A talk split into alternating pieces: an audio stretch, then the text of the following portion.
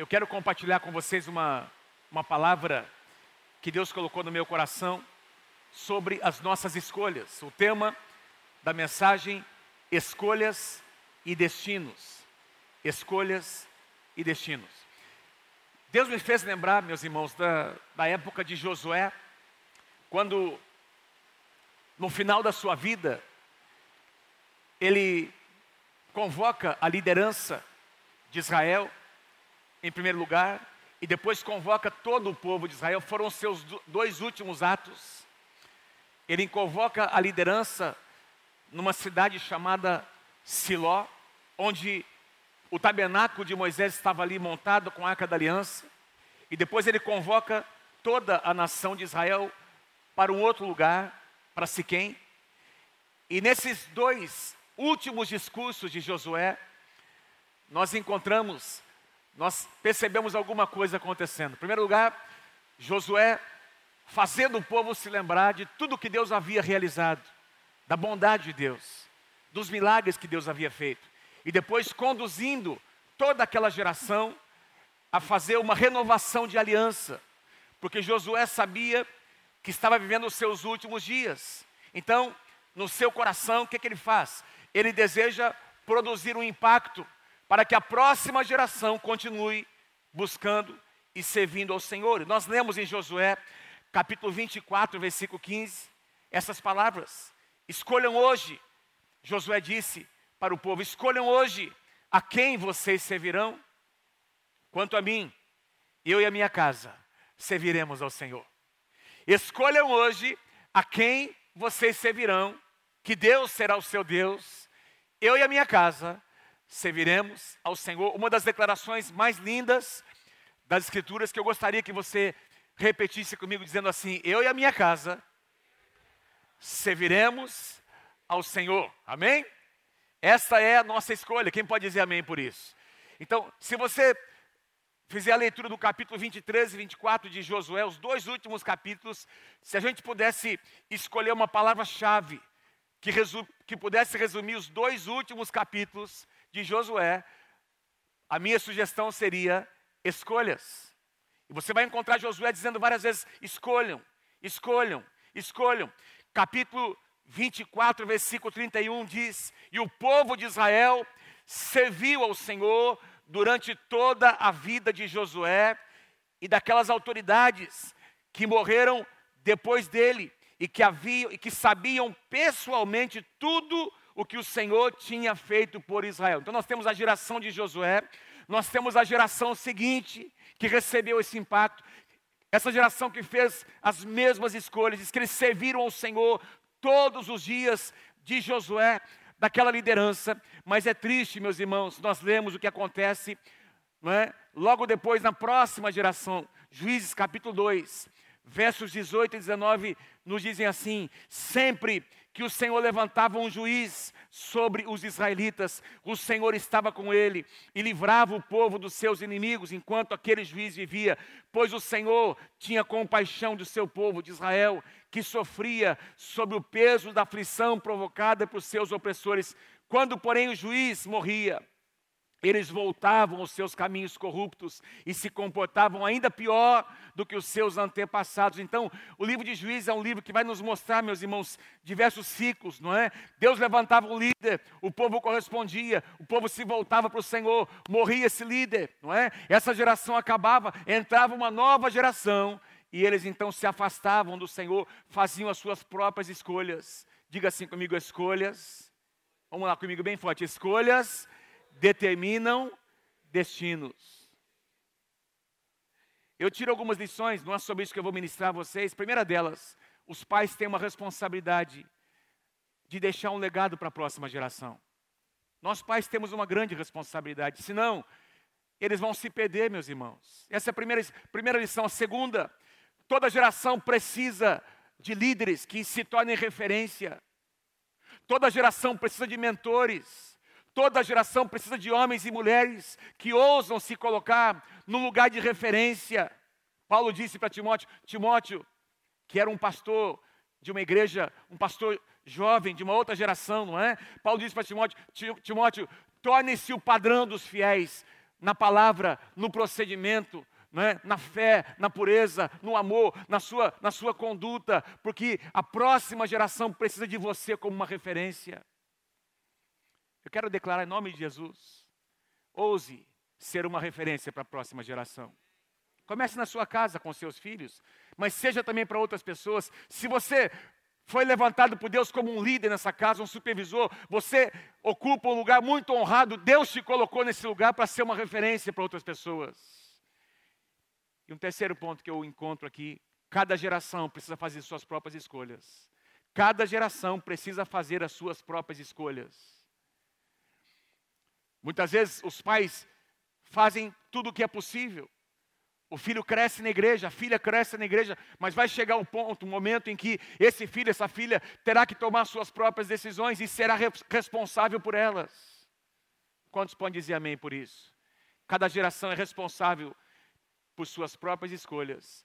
E nós que pertencemos a essa geração, precisamos ser responsáveis pelas decisões que nós tomamos. É sobre isso que eu quero conversar com vocês. Escolhas nos levam, nos conduzem a destinos. Irmãos, nós temos o privilégio, teologicamente falando, não é? Não é? a, a forma como nós entendemos que Deus criou a humanidade que Deus fez todas as coisas. Deus criou o homem diferente de todos os demais seres viventes. Por exemplo, os animais agem por instinto, não é verdade?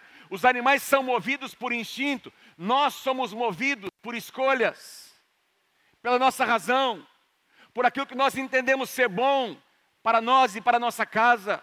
Nós somos responsáveis pelas decisões que nós fazemos. É assim que Deus criou o homem.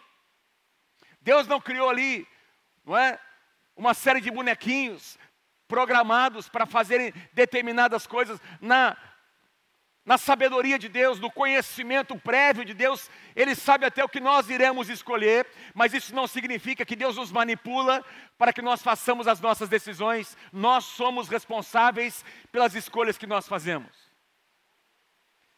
Ouvi um amém, vou dizer de novo: nós somos responsáveis pelas escolhas que nós fazemos, amém? É muito importante deixar isso muito bem estabelecido como base. Quando Deus diz assim para Adão e Eva: Olha, domine, exerça o meu domínio, cultivem a terra. Vocês querem comer um peixinho? Tem que pescar. Querem comer ali alguma coisa que será o fruto da terra? Vocês vão ter que semear, vão ter que colher, vão ter que cuidar da terra. Esses animais estão aqui, essas árvores estão aqui para vocês desfrutarem, mas depende também da ação de vocês. E aí Deus diz: guardem o jardim, eu queria ler com vocês uma frase que eu li num livro desse autor, Norman Geisler, não sei como é que pronuncia, não é? Que diz assim, essa frase. Eu quero ler com vocês. Aliás, eu gostaria que você lesse comigo essa frase. Enche o teu peito, leia comigo bem forte. Vamos lá, um, dois, três, vamos lá. É bom ser livre, mas a liberdade torna o mal possível. Vamos lá, vamos lá comigo. A liberdade da vontade é bem, é um bem em si, mas embutida nesse bem está a capacidade de escolher o oposto do bem. Então, a origem do mal está no uso indevido da liberdade. Dá para entender? Amém, querido? É muito, é, é bem interessante. Ele consegue colocar de uma forma muito concisa uh, uh, a maneira como nós entendemos que Deus interage com o homem. É bom ser livre, mas a liberdade torna o mal possível. Por quê? Porque essa liberdade, a própria liberdade, me, me apresenta a opção do bem e do mal, de fazer o que é certo e fazer o que é errado. A liberdade da vontade em si, é, é um bem em si, mas embutida nesse bem está a capacidade de escolher o oposto. O oposto do, do bem. E é o que Adão e Eva fizeram. Eu quero conversar com vocês sobre isso porque eu estava orando nesses dias, irmãos, e Deus colocou no meu coração, começou a me mostrar alguns padrões da palavra, não é? E a gente vai encontrar é, esse padrão de escolhas entre um caminho e outro em toda a palavra. Por exemplo, eu quero citar aqui alguns exemplos para vocês. Desde o começo, desde o início de todas as coisas, nós temos dois reinos. Dois reinos. Antes da criação do homem, nós encontramos dois reinos o reino da luz e o reino das trevas. Põe lá para mim, por favor, queridos. Põe lá o reino da luz e o reino das trevas. Então, se você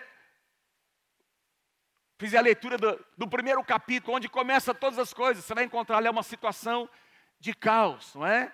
Abismo, treva, as trevas pairavam sobre a face do abismo, é o que diz lá em Gênesis capítulo 1. Mas no meio desse caos, no meio dessa situação totalmente desconexa, nós temos um versículo que muda todas as coisas. E disse Deus: haja luz. Haja luz e houve luz. E aí, meus irmãos, eu no meu coração, eu, eu, eu, eu, entendo que nós encontramos aqui uma figura profética do que acontece em todo o desenrolar das Escrituras. Não se tratava apenas da luz natural, luz física, e das trevas naturais, mas tratava-se de dois reinos. Quando a palavra de Deus fala sobre luz e trevas, você vai encontrar isso em toda a Bíblia. Nós estamos falando sobre dois reinos, dois impérios. Colossenses capítulo 1, versículos 13 e 14. Ele, o Senhor Jesus, nos libertou do império das trevas e nos transportou para o reino do Filho do seu amor, no qual nós temos a redenção, a remissão dos nossos pecados. Louvado seja o nome do Senhor. Dois reinos. E amados, o poder da luz é um dos temas centrais das Escrituras. A luz é poderosa em si. A luz, meus irmãos, ela, ela revela o que está escondido. Ela revela aquilo que está oculto. João, que é o apóstolo do amor, ele nos escreve na sua primeira carta, no capítulo 1, versículo 7, se nós andarmos na luz como ele, na luz está, como Jesus está na luz, então nós mantemos comunhão uns com os outros e o sangue do Senhor Jesus Cristo, seu Filho, nos purifica de todo o pecado. Foi o que aconteceu nesse encontro com Deus. As trevas foram dissipadas. De repente, o encontro com Deus é um lugar onde você se aproxima da luz, e a luz pode parecer ameaçadora, meus irmãos. A luz revela o que muitas vezes a gente não consegue esconder a, a, a, de maneira racional. Você vai, por exemplo, você tem ali a sua esposa diz assim com você, o seu marido, até uma manchinha aí, tem uma pinta diferente. Precisa lá ir, no, ir lá no dermatologista. O que é que o dermatologista faz? Ele pega uma luz, ele coloca ali, ele põe uma lente de aumento e de repente ele consegue enxergar o que a olho nu você não enxergaria, você não consegue enxergar. Não é assim que acontece? Você tem uma inflamação na garganta, vai no otorrino, ele põe aquele negócio ali na sua língua, não é? Ah. Pega um, uma luzinha ali, ó, para ver o que tem lá dentro. Porque às vezes você está tá passando por uma febre, uma infecção, você não consegue saber o que é, mas a luz revela. A luz mostra o que está escondido. Quem está comigo aí? Quantos entendem? Diga amém. Andar na luz é uma opção. Andar na luz significa viver em honestidade com Deus, em honestidade consigo mesmo e em honestidade com as pessoas.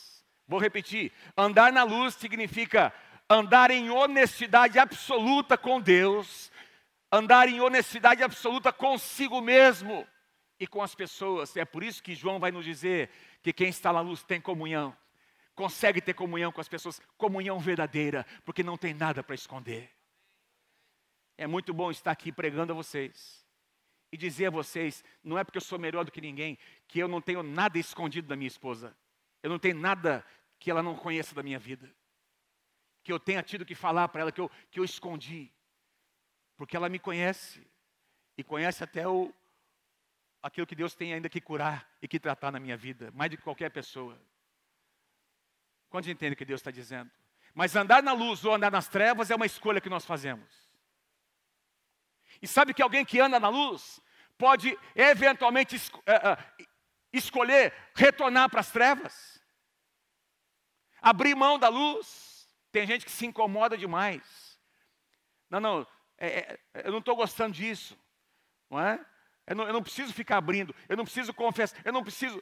E aí, meus irmãos, quando nós escondemos, quando nós mantemos algumas áreas em que a luz de Deus não toca, nós mantemos áreas no nosso coração em que a cura não acontece.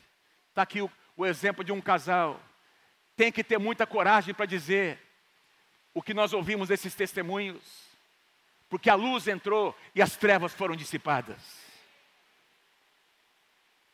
Diga assim comigo: escolhas determinam destinos. O segundo exemplo, logo depois de encontrarmos a luz e as trevas, nós encontramos a figura profética de duas árvores. Duas árvores, a árvore da vida e a árvore, o que a Bíblia chama de árvore do conhecimento do bem e do mal. Deixa eu resumir: a árvore do conhecimento. A árvore da vida e a árvore do conhecimento. Gênesis capítulo 2, verso 9. E no meio do jardim estavam duas árvores. Veja, duas opções, duas escolhas: a árvore da vida e a árvore de conhecimento do bem e do mal. Duas árvores citadas no, no, no, momento da criação, meus irmãos, no tempo da criação de todas as coisas, antes do pecado acontecer, com objetivos simbólicos totalmente diferentes. A árvore da vida aponta para o Senhor Jesus Cristo. Ah, João capítulo 15, Jesus diz: Eu sou a videira verdadeira. Se alguém estiver conectado comigo, vai dar muito fruto. A mesma árvore está presente lá em Apocalipse, quando João tem a revelação da cidade santa que desce da parte de Deus. A árvore da vida está ali, tem um rio de Deus que corre, a árvore da vida está próxima ao rio. E essa árvore produz frutos que trazem vida, que trazem cura para as nações. Quem pode dizer amém? Tinha lá no jardim do Éden, no centro do jardim, duas árvores. A árvore da vida, representando tudo que vem de Deus, na verdade, o próprio Deus. O bem, a saúde, a vida, a longevidade, porque o homem não tinha sido criado para a morte, o homem foi criado para a vida, é por isso que é tão difícil para nós lidarmos com a morte, meus irmãos, porque nós não fomos criados para a morte, fomos criados para a vida. E aí dói, é difícil entender. E Paulo vai nos dizer que a morte é o último inimigo a ser vencido. Quando o Senhor Jesus retornar, árvore da vida, representando vida eterna na presença de Deus, conexão com Deus, acesso à presença de Deus, amor, paz, bondade, equidade, pureza, justiça, santidade, tudo isso estava disponível para Adão. E aí Deus diz: não toquem nessa árvore do conhecimento. Interessante, enquanto eu preparava, diz lá, conhecimento do bem e do mal. Mas deixa eu perguntar uma coisa a vocês: o bem, Adão e Eva já não conheciam? Sim ou não?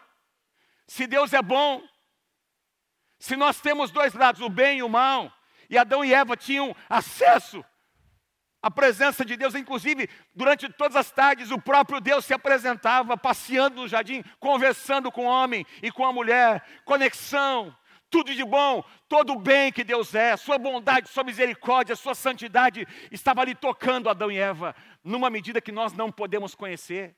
Porque na condição que nós temos hoje, nós seríamos fulminados pela glória de Deus, mas Adão tinha acesso a essa glória de Deus que um dia nós teremos.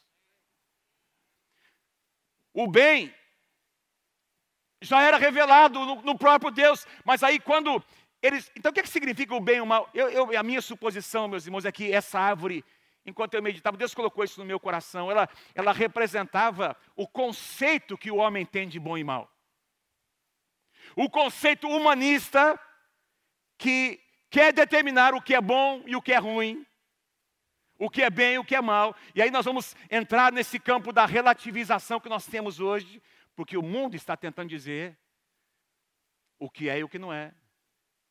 No conceito do mundo, eles querem definir o que é família, o que é um homem, o que é mulher. Aliás, eles estão desconstruindo o conceito do que é certo e errado de que existem dois lados, mas eu estou aqui para dizer a você que existem dois lados e nós precisamos decidir de que lado nós estamos.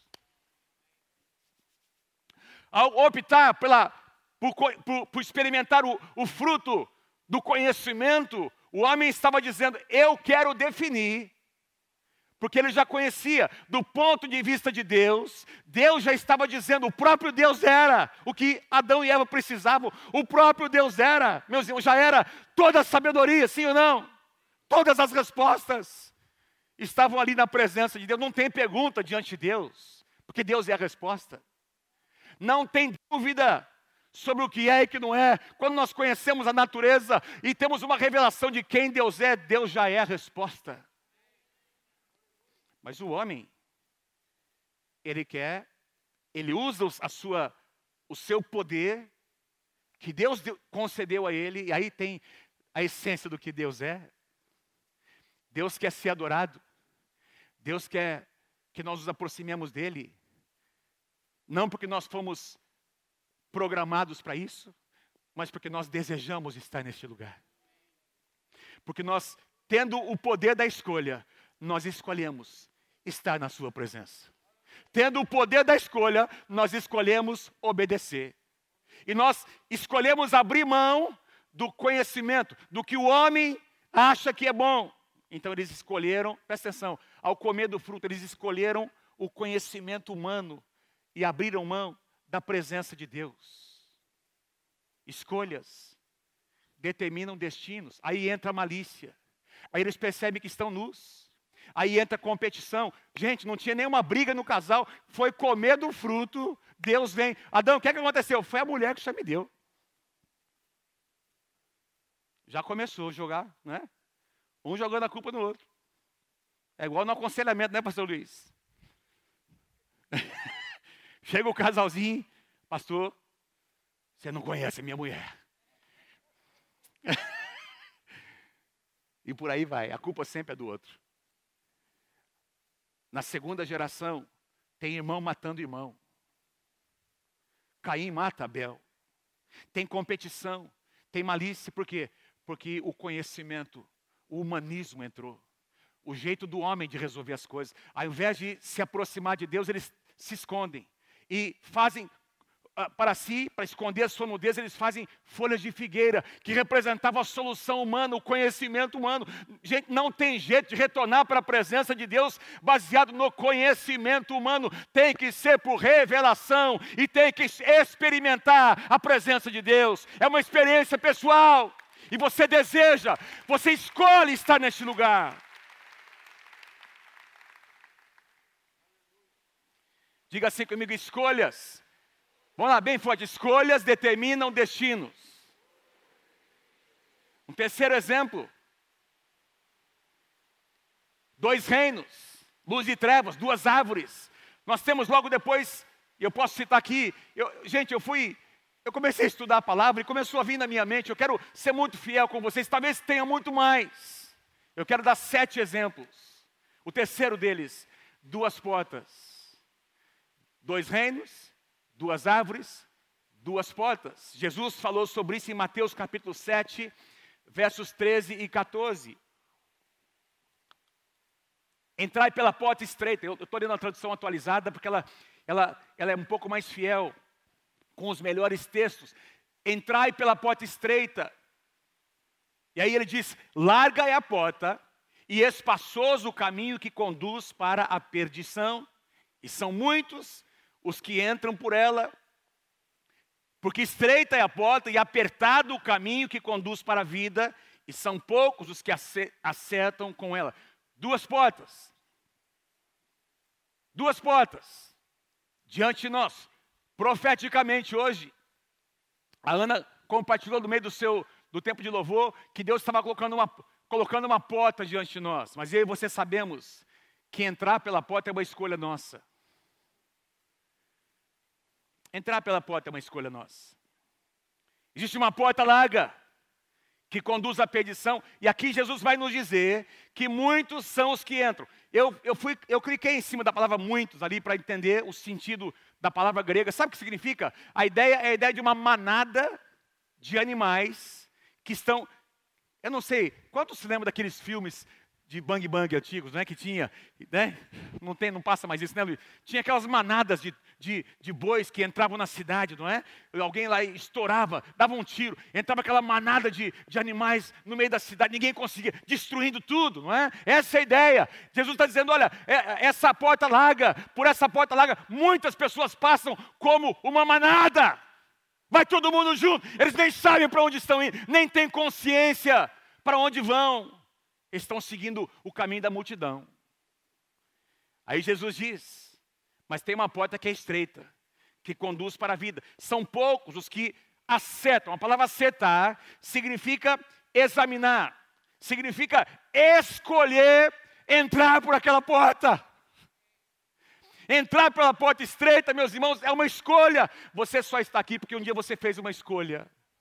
Todo aquele que invocar o nome do Senhor será salvo. Você não está aqui porque o teu pai invocou o nome do Senhor por você. Ele, talvez o seu pai, a sua mãe, a sua avó, seu avô oraram por você, mas um dia você teve que ter a sua própria experiência. Entrar pela porta estreita é uma experiência individual. Quem pode dizer amém? E tem que ser uma escolha. Duas portas. Escolhas determinam destinos. Um quarto exemplo: duas fontes. Duas fontes. Uma, uma fonte chamada fonte de águas doces e outra fonte que Tiago nos diz no Novo Testamento, fonte de águas amargas, quando ele fala sobre a língua, o poder da língua, o poder de construir ou de construir ou de destruir, não é que a língua tem, que o que nós dizemos tem. Ele fala sobre dois tipos de fontes, não é o coração, a língua fala, a boca fala do que o coração está cheio. Qual é a fonte que alimenta o meu coração e o seu coração? E Tiago fala sobre dois, dois, tipos de fontes, águas amargas e águas doces. Tiago 3, 10 e 11, da mesma boca procedem bênção e maldição. E aí ele nos dá uma, uma, uma advertência, meus irmãos, não pode ser assim. Não pode ser assim. Eu gostaria que nós disséssemos uns aos outros nessa manhã. Se você puder dizer, meu irmão, não pode ser assim, não pode ser assim. Diga para ele, não está certo, de uma mesma fonte, da mesma boca, não pode sair palavras que amaldiçoam e palavras que abençoam. E aí ele diz: acaso podem sair água doce e água amarga da mesma fonte? Qual é a fonte que alimenta o seu coração? Eu quero declarar em nome de Jesus que fontes de águas vivas vão brotar do seu coração nesses dias. E você vai falar, você vai abençoar, você vai promover as pessoas, você vai liberar perdão, porque existe uma fonte que alimenta o seu coração. Sabe que mesmo depois de convertidos, tem pessoas que têm uma luta muito grande, porque essas duas fontes estão ali. Irmãos, a gente se converte, mas nós continuamos a ter uma natureza que precisa ser tratada por Deus. Quem pode dizer amém para mim? A, a, obra da santificação, ele é um processo, ela é um processo contínuo. Lá no novo nascimento, essa obra de santificação apenas começou, meus irmãos, e ela vai, vai completar quando o Senhor Jesus retornar. Nós estamos aqui num processo, e às vezes tem, tem uma fonte que briga com a outra. A pergunta é: qual é a sua escolha? Qual é a minha escolha? Às vezes nós podemos dar vazão a uma fonte que não deveria estar fluindo. E aí acabam saindo águas amargas que ferem, que machucam as pessoas. Eu quero escolher. Eu quero escolher. Senhor, faz fluir de mim águas doces. Escolhas determinam destinos.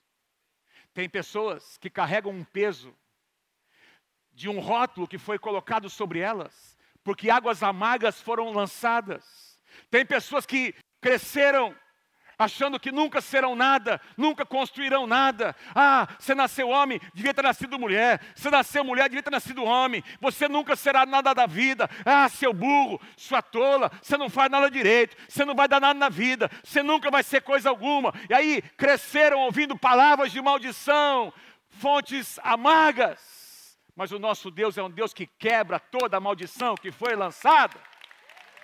O nosso Deus é um Deus que muda o nosso destino. E você não precisa repetir a mesma história. Você pode começar a lançar hoje palavras de bênção sobre os seus filhos, sobre a sua esposa, seu marido, sua casa. Escolhas determinam destinos. Outro exemplo: dois reinos, duas árvores, duas portas, duas fontes. Jesus falou sobre dois tipos de nascimento. Olha que coisa linda.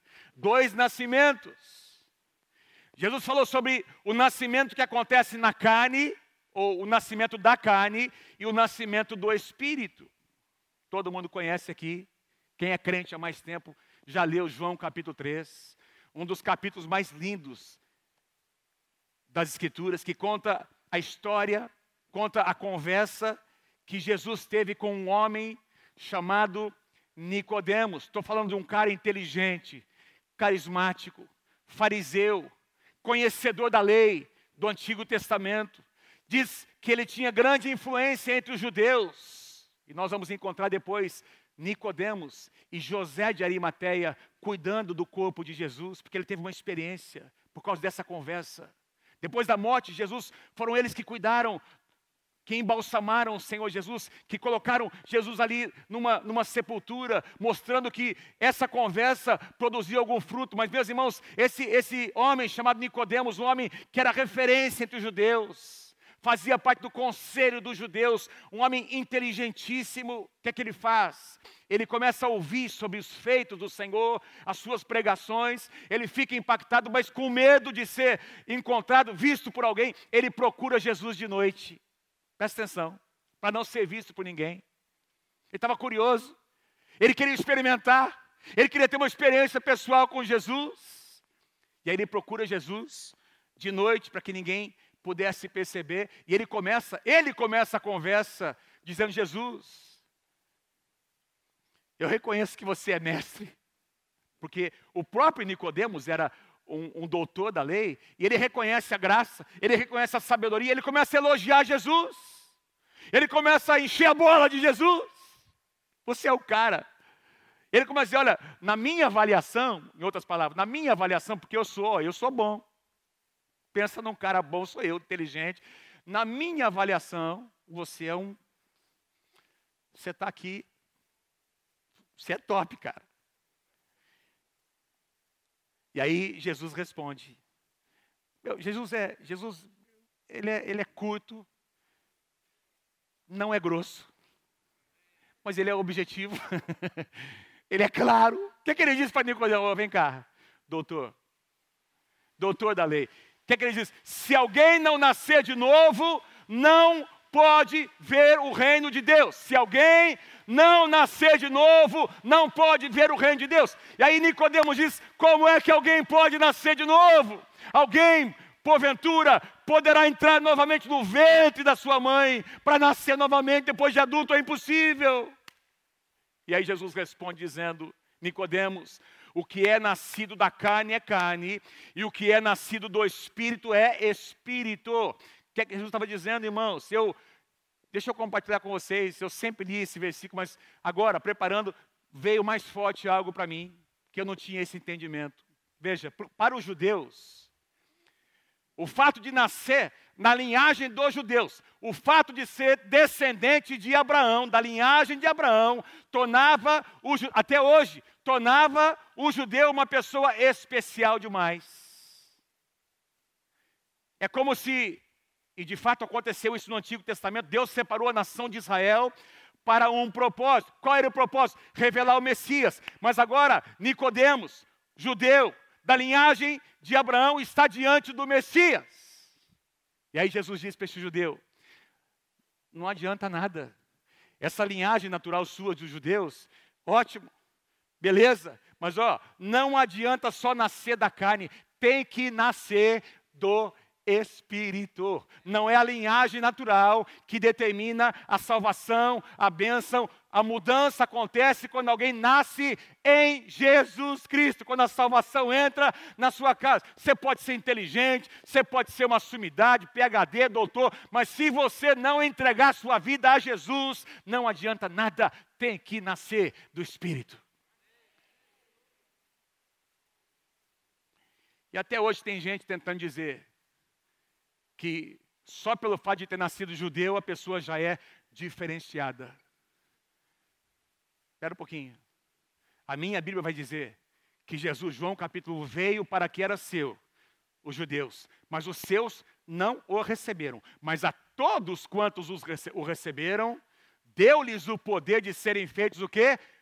Filhos de Deus. Vamos para a finalização da conversa de Jesus com Nicodemos. A conversa continua e Jesus, meus irmãos, ele declara, ele declara numa expressão, ele declara aquilo que resume todo o propósito de Deus, o eterno propósito de Deus em Jesus Cristo. O que é que ele diz para Nicodemos? João 3,16, Nicodemos, presta atenção, porque Deus amou o mundo, não apenas os judeus, não apenas Israel. Deus amou o Brasil, Deus amou Argentina, o Paraguai, o, os países da África. Deus amou o mundo de tal maneira que deu seu Filho unigênito para que todo aquele que nele crê não pereça, mas tenha vida eterna. Tem que nascer do Espírito. Não basta ser judeu. Não basta praticar tudo o que a lei diz. Tem que nascer do Espírito Santo dois nascimentos. Quem está comigo, diga amém. Quem pode dar um aplauso ao Senhor Jesus nessa manhã? Glória a Deus, glória a Deus. E nascer de novo é uma escolha. Ah, mas espera um pouquinho, tem gente que diz que já estava programado, pastor, na soberania de Deus. Ele já sabe, né? Então, alguns foram programados para serem salvos e outros para a perdição. Esse não é o Deus que eu conheço. Deus não programa ninguém para o mal. É contra a natureza de Deus determinar que alguém vá para o inferno. As pessoas escolhem os seus destinos. Todas as pessoas, indistintamente, têm o poder e têm a responsabilidade de fazer as suas escolhas. Eu poderia te dizer aqui inúmeras passagens bíblicas que nos mostram. Jesus morreu por todos. Jesus deseja que todos experimentem a salvação, todos possam um dia confessar Jesus como seu Senhor, seu Salvador. Quem pode dizer amém? Diga assim: escolhas determinam destinos. Estou finalizando. Só mais dois exemplos. Jesus também falou sobre dois senhores. Dois senhores. Lucas capítulo 16, versículo 13. Ele se referiu aqui a Deus e as riquezas. Ele disse: Nenhum servo pode servir a dois senhores, pois odiará um e amará o outro, ou se dedicará a um e desprezará o outro. Vocês não podem servir a Deus e ao dinheiro. Dinheiro aqui é mamão, no grego, refere-se a um Deus. Então, Jesus diz: olha, tem dois senhores, e vocês precisam escolher. Senhor aqui, a palavra Senhor, a palavra grega é Kyrios, significa dono, proprietário. Essa palavra aparece mais de 100 vezes na Bíblia, no Novo Testamento, referindo-se a Jesus Cristo. Quando nós aceitamos Jesus, nós o aceitamos como nosso Salvador e como nosso Senhor, Kyrios. Quem pode dizer amém? Não é, não é só Salvador, é Senhor do que nós somos, do que nós temos, do que nós seremos. Kyrios significa aquele que domina. Por quê? Porque o reino de Deus está dentro de nós. Onde é que o rei governa? É no seu reino. E onde é que está o reino? Está no coração de quem aceitou Jesus como seu Senhor e Salvador. E aí Jesus diz: Mas tem um outro Senhor chamado Mamão. E aqui ele diz respeito a um espírito. É, é, é, é um tipo de Deus que tinha lá na época da Babilônia.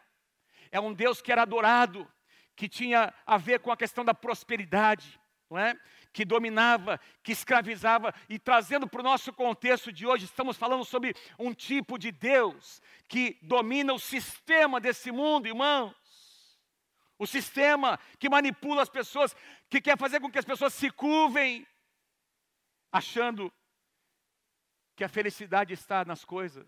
Mamon diz: o dinheiro é a resposta. Mamon diz: a respe... o dinheiro é a resposta para tudo. Mentira. Somente Jesus é a resposta. Mamon diz: somente a riqueza traz felicidade. Mentira, somente Jesus traz felicidade verdadeira no coração do homem. Paulo vai nos dizer, na sua, na sua primeira carta a Timóteo, que o amor ao dinheiro, o amor às riquezas, é a raiz de todos os males. E aí Jesus adverte, meus irmãos, dizendo: olha, tem dois senhores que vocês precisam escolher quem será, quem vai dominar, quem vai governar, porque essa escolha vai determinar um destino. Lembra do jovem rico que se aproximou de Jesus? Eu faço tudo, eu cumpro. Aí os manda. Então, eu estou fazendo tudo, Jesus. Então tá, abra mão das suas riquezas. Renuncia, mamão, e me segue. Não, não, aí é difícil. Aí não dá. Eu tenho meus planos, meus projetos. Dois senhores. Diga assim comigo: é, escolhas, destinos. Para finalizar, para finalizar, dois destinos eternos. dois destinos eternos. Diga assim comigo: dois reinos. Vamos lá comigo, igreja, vamos lá: dois reinos, duas árvores, duas portas, duas fontes, dois nascimentos, dois senhores e dois destinos céu e inferno. Não se fala muito sobre isso. É difícil você encontrar hoje uma mensagem que, que fala sobre as consequências das nossas escolhas. As coisas estão tão relativas, meus irmãos. O que se prega hoje é um Deus que é tão amoroso, é tão bondoso, é tão misericordioso, que ele simplesmente se nega ele simplesmente aceita tudo sem nenhum critério. Não, Deus nos aceita, Deus nos acolhe, Deus nos alcança para que nós entremos num processo de transformação. Porque é esse processo de transformação que irá nos levar para um desses dois destinos, céu ou inferno. Céu ou inferno. O céu representa o lugar da habitação de Deus, onde Deus habita com os seus anjos o eterno lar daqueles que são redimidos, que é chamado de paraíso, onde está o trono de Deus, onde estão ali aqueles anciãos, os seres viventes, ministrando 24 horas por dia, nesse ambiente de louvor, de adoração, lugar de paz, onde não tem sofrimento, não tem lágrimas, não tem dor, não tem morte, não tem enfermidade, o paraíso na presença de Deus, céu. E esse é o lugar que Deus quer, para onde Deus quer que você vá. Mas ao contrário do que muita gente está pregando e dizendo, existe inferno sim. Tem alguns pregadores que quase estão dizendo que não tem inferno, irmãos. Não tem consequências para as nossas escolhas. Mentira! Assim como o céu é lugar da presença de Deus, lugar de paz, existe um lugar chamado inferno que foi criado para Satanás e os seus anjos, porém, as pessoas que escolhem não obedecer. Entre todas essas opções, dois reinos, duas árvores, duas portas, duas fontes, dois nascimentos, dois senhores, a pessoa que escolhe não está, que faz a escolha errada, de maneira deliberada. O destino é o inferno, é o que a palavra de Deus diz. Provérbios capítulo 14, Verso 12 diz: há caminhos que a pessoa considera corretos, mas que acabam levando à estrada da morte. Aquela árvore do conhecimento do bem e do mal está nos dizendo hoje que não tem consequência.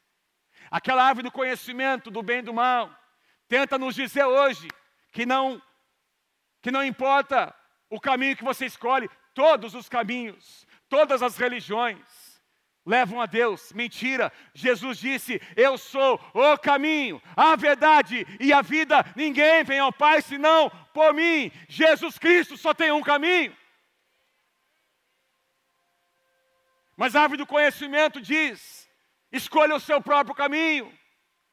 O que você sente é o que você é. Se você nasceu homem, mas se sente mulher, então você é uma mulher. Mentira. Isso não é verdade. A árvore do conhecimento minimiza os absolutos. A árvore do conhecimento remove os limites, remove os parâmetros. Mas eu tenho certeza que você vai escolher, vai fazer uma escolha sábia, porque você sabe o destino que você terá. Irmãos, fiquem em pé comigo, eu quero encerrar, senão não vou. Deixa eu me sentir um pouquinho impressionado para encerrar, não é? Fiquem em pé comigo. Deixa eu tentar dar alguns exemplos para vocês. Eu citei aqui sete, sete tipos de escolhas que nós podemos fazer, mas deixa eu tentar ser prático aqui para o nosso dia a dia, todos os dias. Nós precisamos fazer escolhas muito simples. Por exemplo, presta atenção. Uma das escolhas que nós precisamos fazer depois da pandemia é congregar ou ficar em casa. É voltar para a igreja para nos reunir com os nossos irmãos ou ficar em casa. Eu sei que alguns tiveram que ficar em casa hoje por alguma necessidade você não pôde vir, mas alguns de vocês que estão aí sentados em casa deveriam estar aqui. Aqui, deveriam estar aqui. Porque, que é isso, pastor? Porque você vai no mercado, você vai no shopping, você vai no seu trabalho, você encontra pessoas, mas você acostumou a não vir na igreja. Eu sinto dizer a você que está acostumando a ficar em casa, você que não está expondo seus filhos a esse ambiente, essa atmosfera, que talvez você esteja fazendo algumas concessões e você terá que sofrer algumas consequências. Desculpa dizer isso. Desculpa dizer isso, é verdade. Quando uma criança, está aqui o meu netinho, aqui o Judá, ele está crescendo, está aqui com, os, com o papai e com a mamãe, ele está crescendo no ambiente da igreja nessa atmosfera. Uma criança que vai crescendo, ela cresce aprendendo os cantos, aprendendo a palavra, ouvindo. De alguma forma, a semente da palavra está penetrando no seu coração. Ela está aprendendo a louvar, adorar o Senhor, está sendo exposta a uma atmosfera que um dia vai cooperar para que ele faça a sua escolha. Quantos entendem o que Deus está dizendo? Tem escolhas que nós fazemos: participar ou apenas assistir, permanecer ou abandonar, perdoar ou continuar alimentando a amargura, nos alegrar no Senhor, ou deixar que a tristeza domine a nossa alma. Escolhas como confessar ou reter. Uma confissão que traria libertação. Confessar para Deus, confessar para as pessoas que nós ofendemos Escolhas como quebrantar o coração ou continuar endurecido, com a cerviz endurecida. A minha Bíblia diz, e a sua também, que aquele que endurece a sua cerviz e vez após vez é confrontado, alguém fala, alguém tenta, essa pessoa num só dia terá o seu coração quebrantado, porque endureceu o seu coração. Eu quero escolher quebrantar o meu coração. Quantos estão comigo? Digam amém. O caminho da obediência, o caminho da desobediência é uma escolha. Agir por fé ou por incredulidade, defender a verdade ou a mentira, manter a lealdade ou ser infiel, falar o bem ou falar mal, abençoar ou amaldiçoar, ouvir a voz de Deus ou ouvir algumas vozes de algum lugar, são escolhas que nós fazemos todos os dias. Escolhas determinam destinos. Escolha a árvore da vida. Escolha a luz. Escolha a porta estreita. Escolha a fonte que é doce. Escolha o Senhor Jesus como teu quiriós. Escolha onde você vai passar a eternidade. Eu quero passar no céu, com a minha família, com a minha casa, com os meus irmãos. É para lá que eu quero ir. Faça a sua escolha. Pode aplaudir o Senhor. Amém. Vamos cantar uma canção. Aplauda o Senhor Jesus nessa, nessa manhã.